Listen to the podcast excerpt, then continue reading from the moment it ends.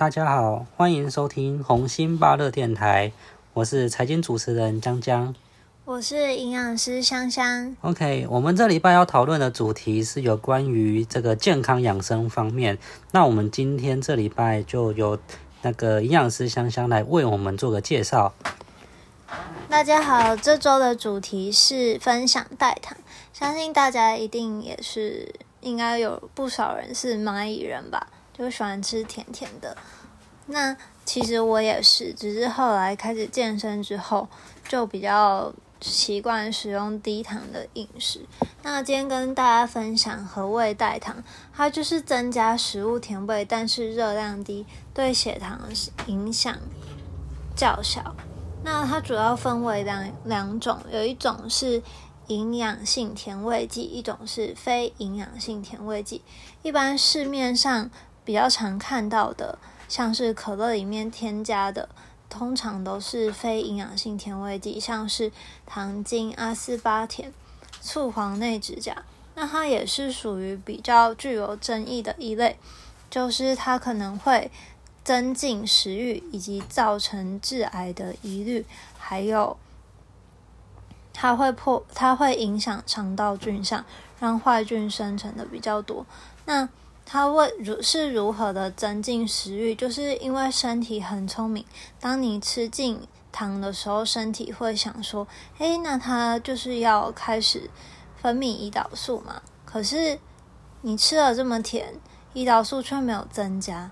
那我们这时候身体就会就会让你有增进食欲的可能，造成你之后吃下了更多的热量，所以总热量反而会增加。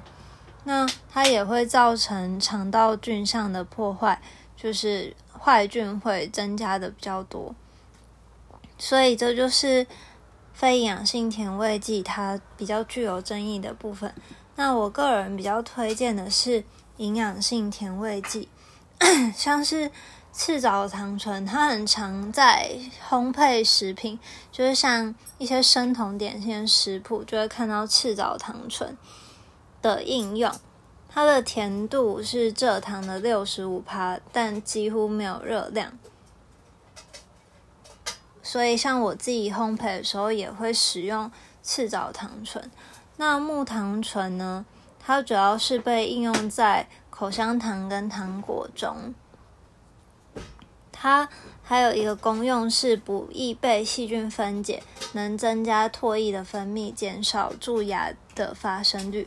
那还有一种呢，是我觉得蛮棒的，它是益麦芽寡糖，它是一种益生植，就是肠道的菌是益，就是肠道的菌有一类是益生菌，那这益生菌如果要长得好，就是它必须要有食物，那它的食物就是益生值，就是益麦芽寡糖，像平常吃的青菜也是属于益生值，所以它就是给肠道益生菌养分，它可以调节生理机能，改变菌丛生态，它的热量也是比较低的。